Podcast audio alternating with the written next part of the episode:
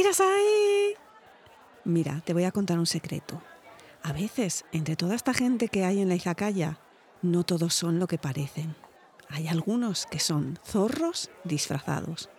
Pero no te preocupes que hoy te voy a contar cómo distinguirlos. Pasa, siéntate, pero antes que suene la música.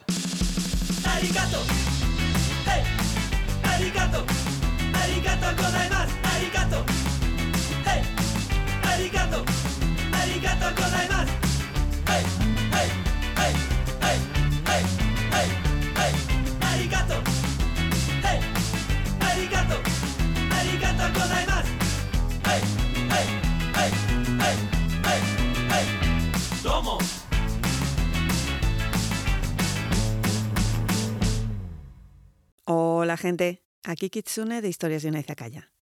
Hoy os voy a hablar de zorros en Asia. Exacto, de los Kitsune. Porque me he dado cuenta de que mucho Kitsune, mucho Kitsune, pero nunca explico por qué elegí ese nickname. Bueno, miento.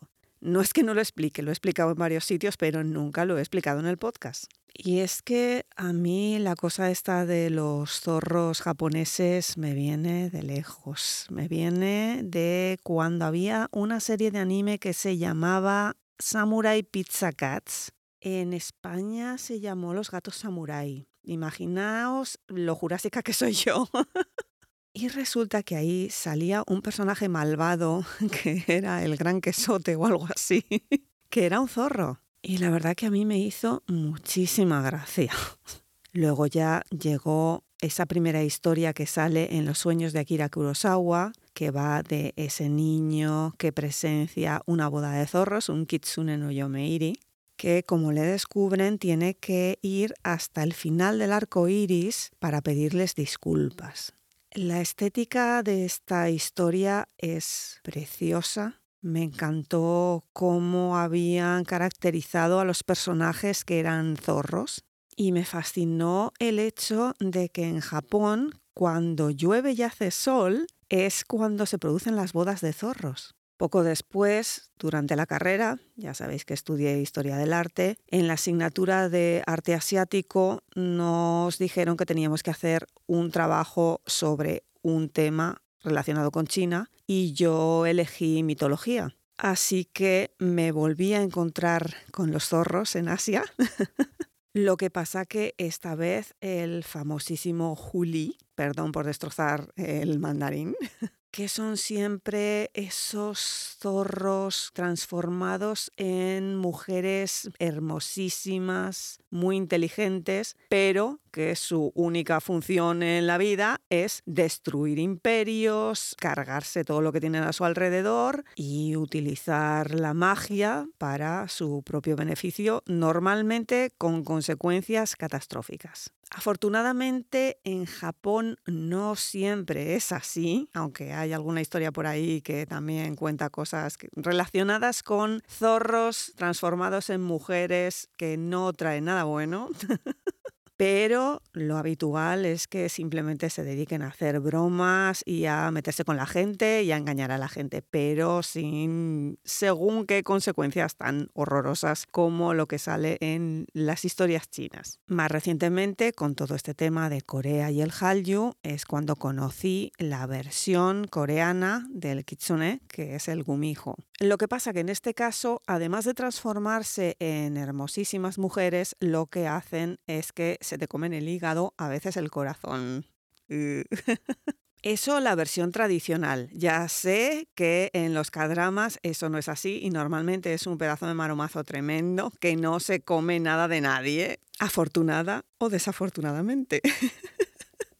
Pero bueno, hoy me vais a disculpar un poquito porque me voy a centrar en los que me gustan a mí, que son un poquito más pacíficos, que son los japoneses. Y aquí hay que distinguir como dos ramas, dos naturalezas de estos bichitos tan monísimos. Porque por un lado tenemos al dios Inari, que a veces aparece como una deidad femenina, otras veces aparece como deidad masculina, siempre relacionada con las cosechas, la fertilidad, los negocios, porque está dentro del panteón de la religión propia de Japón, que es el sintoísmo, que es una religión naturalista, es una religión animista. Y los mensajeros precisamente de ese dios, diosa Inari, son los zorros. Lo que pasa que unos zorros muy especiales porque son blancos, no es el Kitakitsune de allá del norte de Hokkaido. Y por eso veréis un montón de templitos por ahí por Japón que tienen un tori y dos figuritas de zorro, una femenina, otra masculina, que además llevan en la boca, a veces es una joya, a veces es un pergamino, depende, pero eso es el símbolo de que son seres mágicos. Ahí es donde reside su magia. Esos no son zorros normales, esos son los mensajeros de Inari. Y por supuesto, ese santuario estará dedicado a ese dios.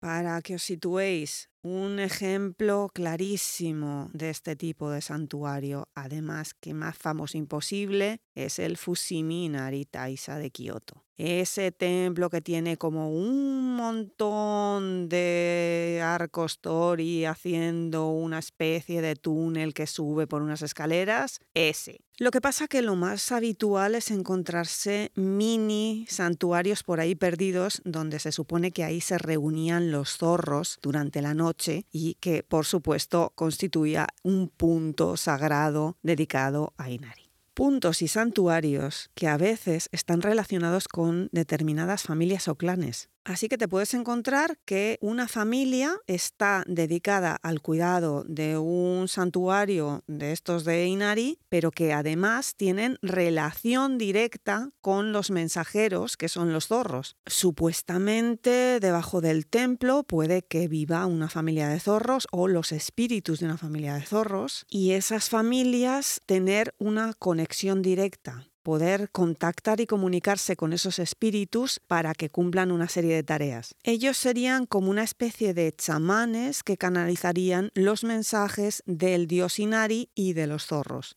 Esto todavía existe en Japón, ¿eh? Pero claro, yo os estaba hablando de esa doble naturaleza del zorro en Japón. Y claro, tenemos ese zorro buenecito mensajero, que es el de Inari, pero cuidado con el kitsune, porque esos otros los podríamos considerar como obake.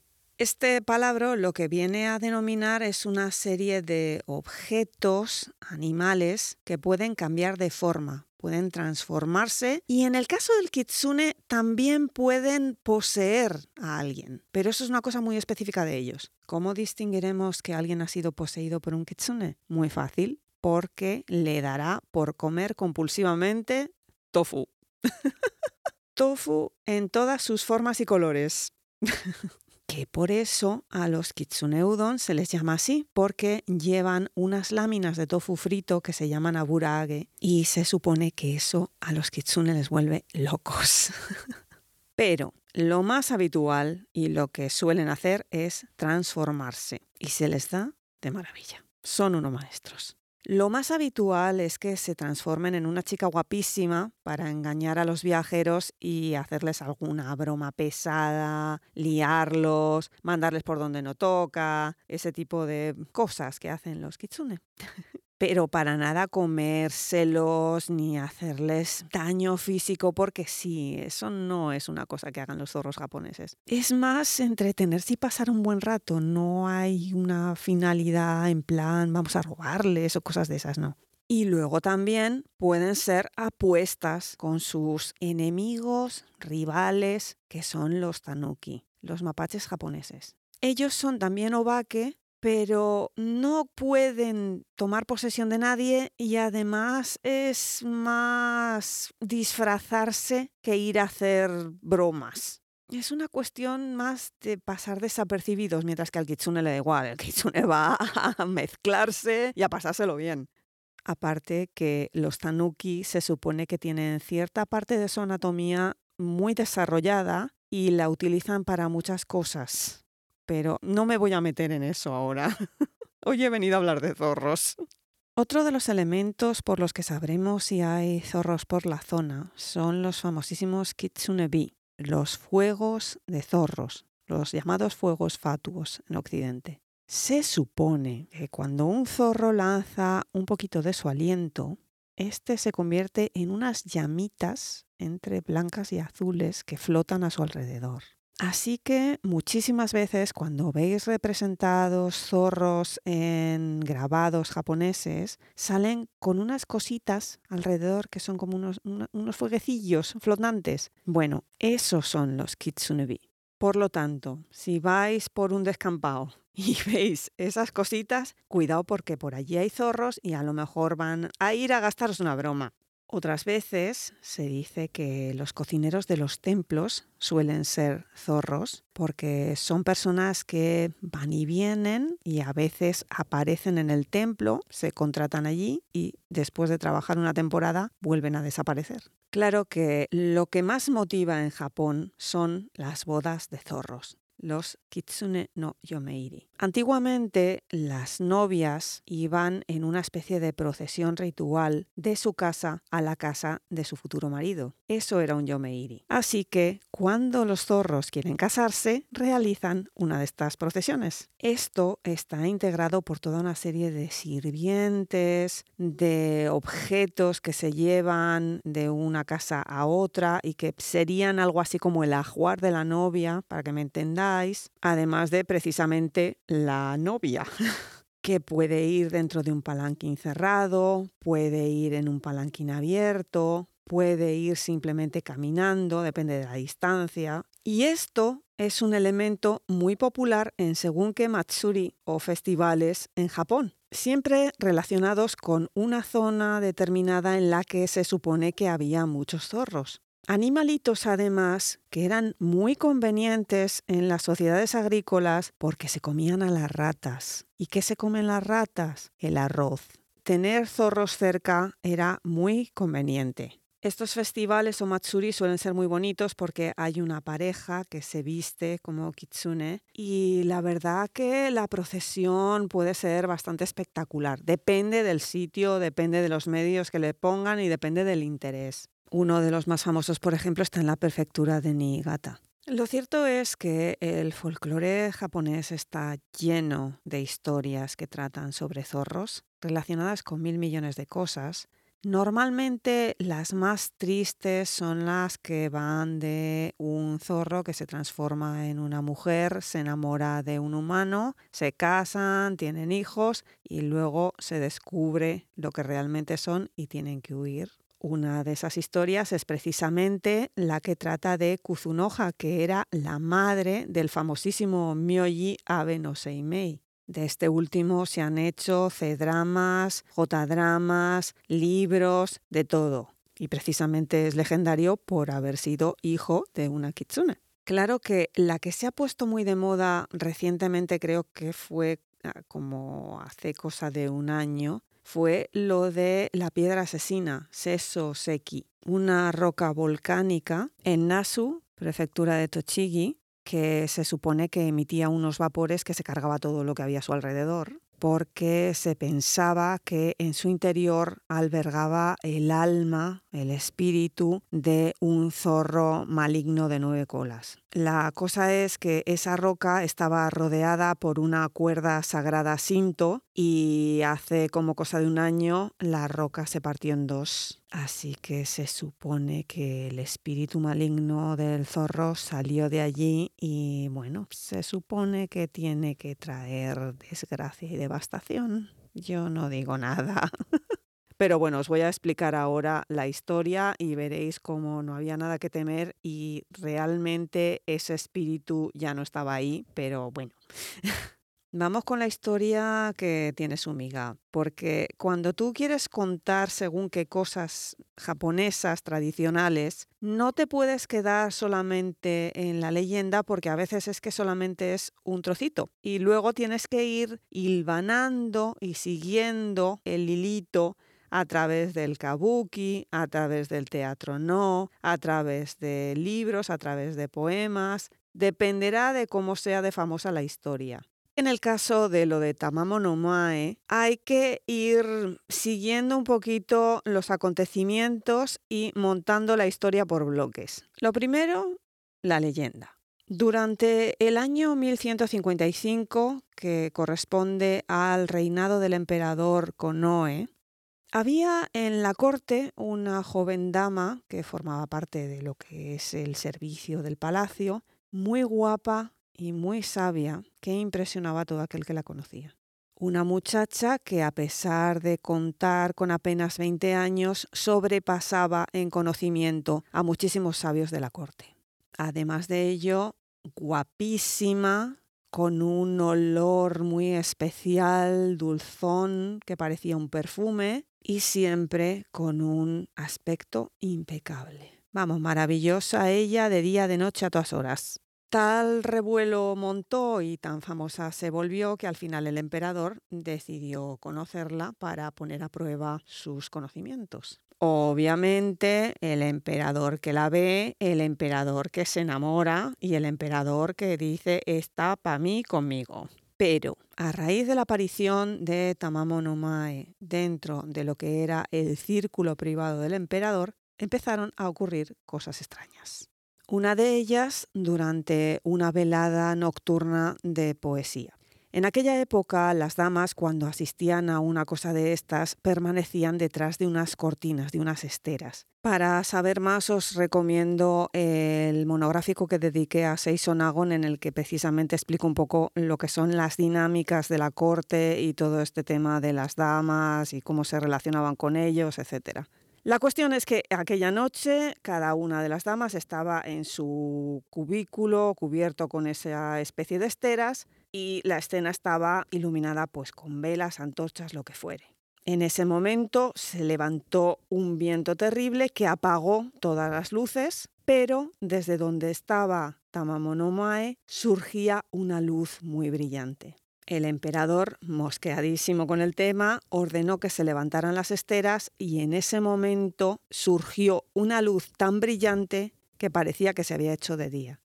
Lo que pasa que el emperador, al ver este fenómeno y considerar que la luz procedía de la figura de esta chica, en vez de decir aquí hay algo que no funciona, tal vez esta chica no es muy normal, en realidad pensó que ella era un bodhisattva o la encarnación de un Buda y por lo tanto es que esa luz era de su santidad, de que era un ser puro. Pero los sucesos extraños no se quedaron ahí. Pasó un tiempo y de repente el emperador cayó enfermo, que los médicos de la corte no se aclaraban qué es lo que le pasaba. Conclusión, esto tiene que ser un espíritu maligno que le está influenciando, para sorpresa de nadie. Así que en vez de recurrir a la medicina, pues se fueron a ver a un Onmyoji, un maestro del yin y el yang. Esta gente creo que los hemos mencionado ya alguna que otra vez con el nombre de geomantes. Aunque bueno, en Japón también, además de las energías telúricas, hacen una serie de rituales, son capaces a veces de controlar a ciertos espíritus. Es que depende de lo myoji y depende de la época. En este caso, acudieron al famosísimo Abe no Yasunari, que les dijo que el mal del emperador procedía de una gran desgracia que se cernía sobre él y que había que realizar toda una serie de plegarias a los dioses para aplacar esa mala suerte y protegerle. Se hizo toda una serie de rituales para ello y el emperador seguía igual o peor. Volvieron a consultar con Yasunari y esta vez dio con la clave y dijo, aquí el problema está en ella en Tamamonomae porque toda esa belleza sobrenatural que tiene, todas estas cosas que han pasado, toda esa sabiduría que tiene, no es normal. Esto es porque es un azorro de nueve colas que ha venido desde China, donde allí habría arrasado todos los reinos por los que había pasado y ahora pretendía repetir la jugada en Japón. Y es que precisamente los espíritus de los zorros, a medida que van pasando los años, que creo que son cada mil, les va saliendo una cola nueva. Así que cuando alcanzan las nueve colas es cuando más poderosos son. Estábamos ante un zorro poderosísimo,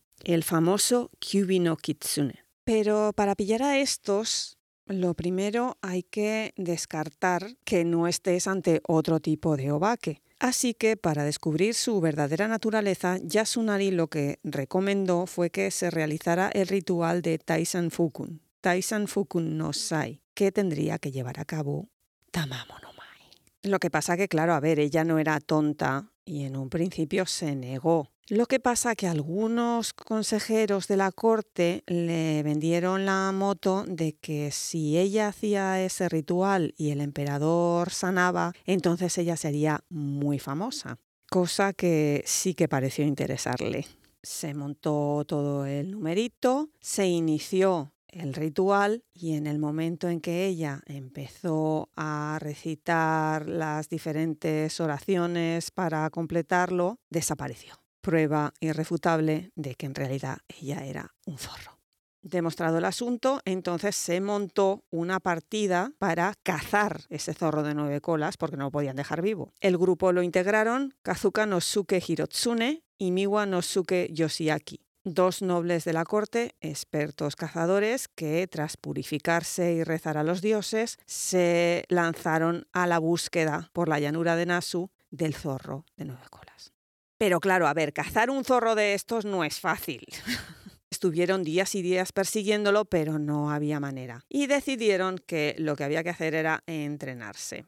Hirotsune decidió disparar sobre una bola que lanzaba sobre su caballo y Yoshiaki, más brutico él, cazando perros. Después de semejante el training montage, decidieron volver a intentarlo y volver a perseguir al zorro de nueve colas. Se pegaron siete días detrás de su rastro sin éxito. Pero al octavo día, mientras Yoshiaki dormía, se le apareció en sueños una joven que le dijo que precisamente al amanecer la mataría. Ella le rogaba que por favor la salvara. Obviamente era la zorro Tamamonomai. El otro se despertó muy contento y muy emocionado, se pusieron a seguir el rastro y efectivamente Yoshiaki lanzó una flecha que dio justo en su objetivo, derribando al espíritu del kitsune. Así pues, llevaron el cadáver a la capital, a Kioto, se lo enseñaron al emperador, el emperador mejoró automáticamente y ambos cazadores contaron cómo habían dado muerte al malvado espíritu del zorro. Esta leyenda luego se utilizó como temática para Kabuki, Bunraku, todo lo que os podáis imaginar.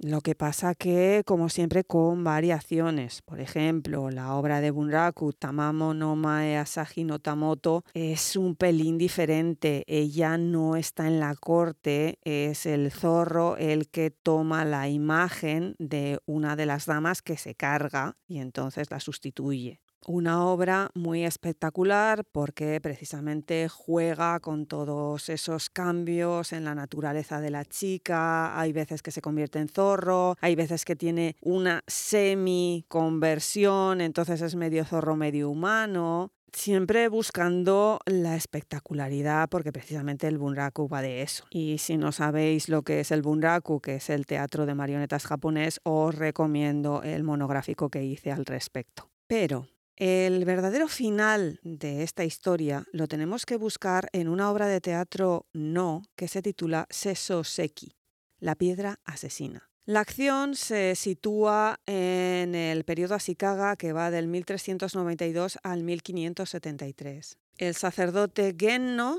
llega durante el otoño al distrito de Kano, llanura de Simonoseki, después de haber alcanzado la iluminación. Entonces decide que él quiere lanzarse a viajar para completar su formación y en uno de esos recorridos llega a Nasu y se encuentra con un pájaro que al volar sobre una roca cae muerto. Una campesina que pasa por allí le explica que es que precisamente ese es el lugar donde cayó muerta la dama Tamamo no Mae, que en realidad era un zorro de nueve colas. El kitsune, en el momento en el que había caído muerto sobre el suelo, se había convertido en una piedra maldita que mataba a todo aquel que se atrevía a tocarla porque su espíritu había quedado atrapado allí. El monje, pronto y bien mandado, decidió que iba a realizar un exorcismo para liberar la maldición de la piedra. Comienza el ceremonial del exorcismo y entonces la piedra se parte en dos y aparece el espíritu del zorro que poco a poco va convirtiéndose en una mujer. Todo esto a base de máscaras y muy estilizado como es propio del teatro no. Esto no es kabuki, esto no es espectacular, esto es muy calmado, muy interiorizado, muy medido. Y también por ser teatro no, es a partir de ese momento en el que el espíritu del zorro inicia un baile en el que va explicando su historia. Y en agradecimiento al monje por haberlo liberado, dice que no volverá a hacer el mal y que seguirá las enseñanzas de Buda, que es también lo típico de todas las obras de teatro no. Hay otra versión de esta historia que cuando el monje golpea la piedra con el bastón, se rompe en tres, una de ellas sale volando hacia Izu, prefectura de Fukushima, y otra hacia Bingo, prefectura de Hiroshima. Pero, en fin, esto ya es una cosa como más alternativa. Por eso cuando yo escuché el tema este de que la roca de Nasu se había partido en dos y había caído por la ladera y entonces había salido el espíritu del zorro, bueno, mm, si seguimos la versión esta del teatro no, realmente el espíritu del zorro de nueve colas no estaba ya en esa roca. También podemos considerar que la obra de teatro no era simplemente una enseñanza budista, que aquello no había sido así y que tenemos el espíritu de un zorro maligno de nueve colas otra vez suelto por ahí. Yo ya al gusto del consumidor. Lo cierto es que si os fijáis, precisamente esta leyenda y esta historia está siempre mencionando que ese zorro maligno venía de China, lo cual es curioso, pero claro, es que allí es donde los zorros son espíritus malvados, espíritus que se transforman en mujeres para traer desgracias.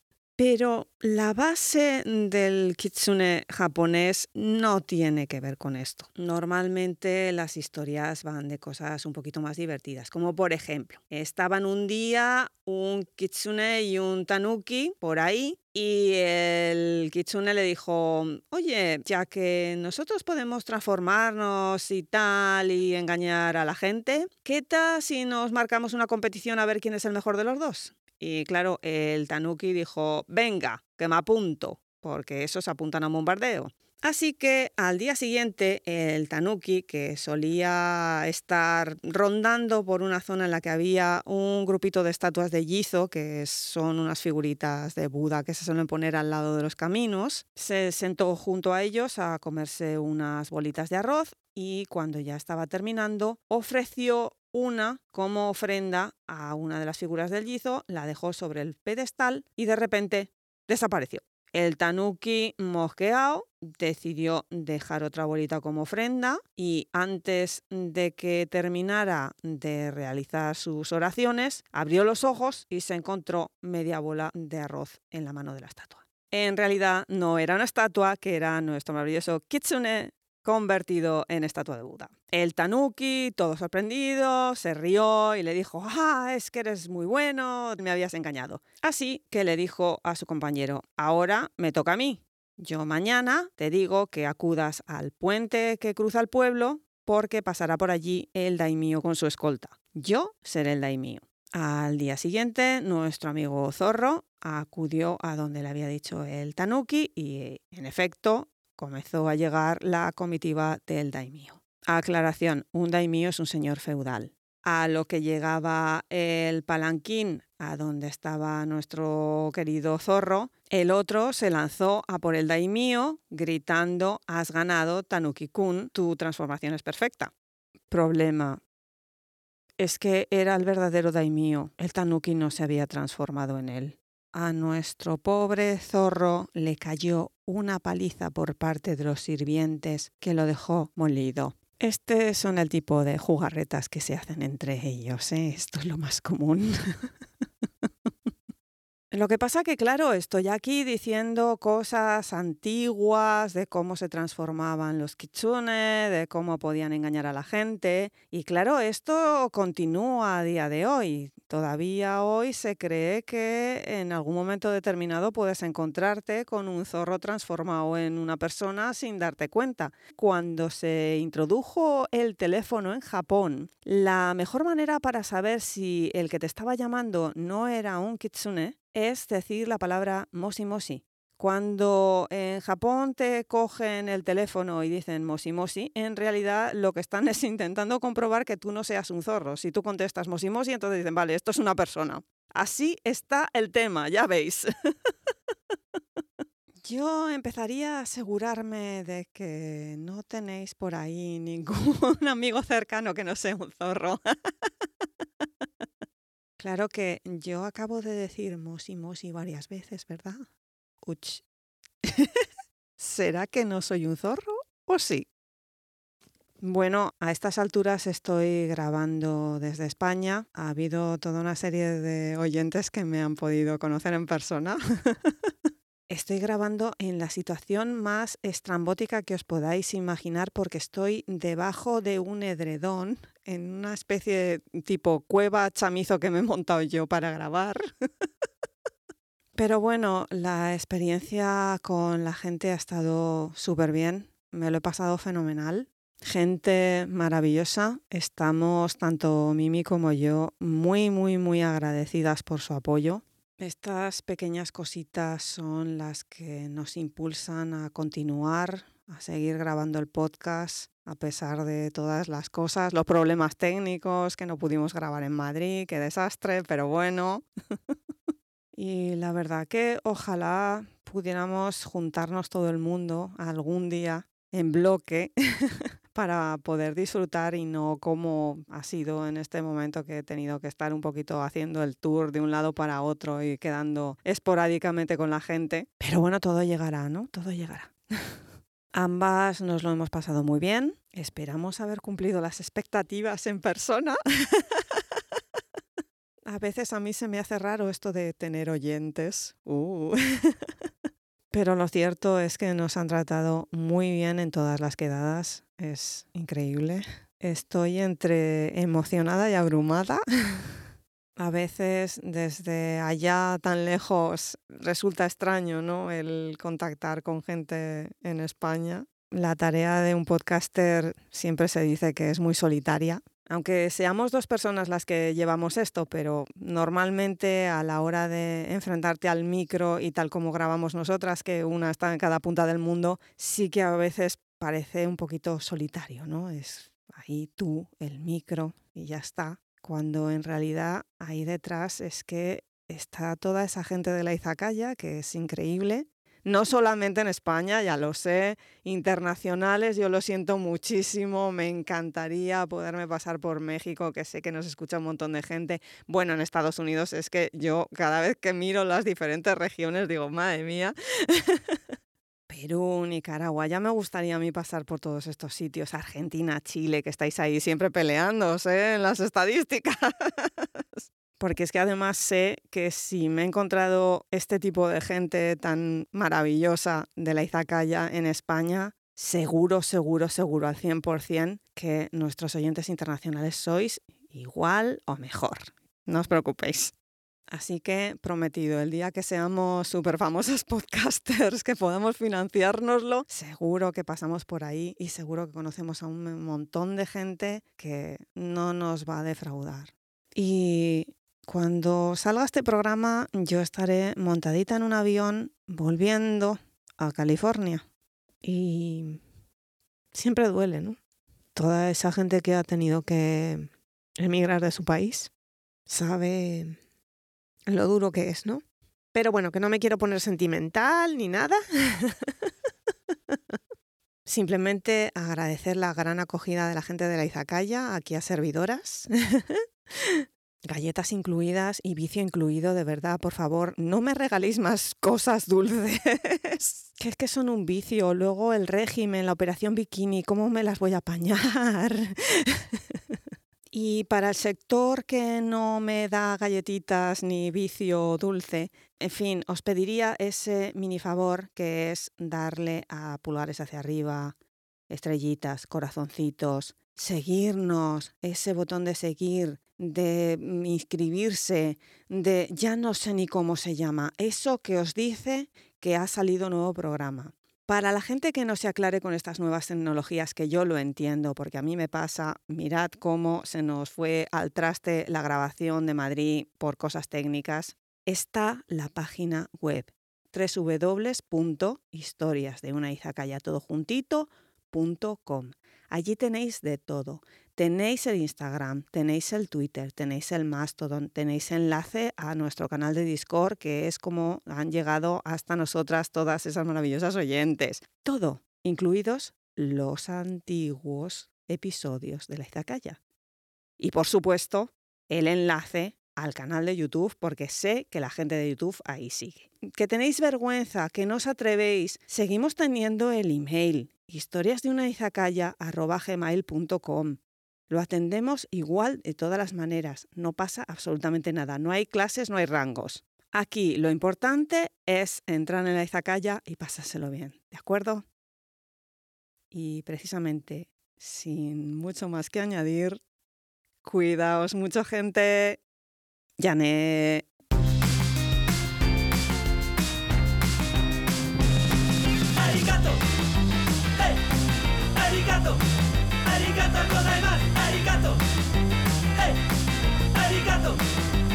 はい。はい。はい。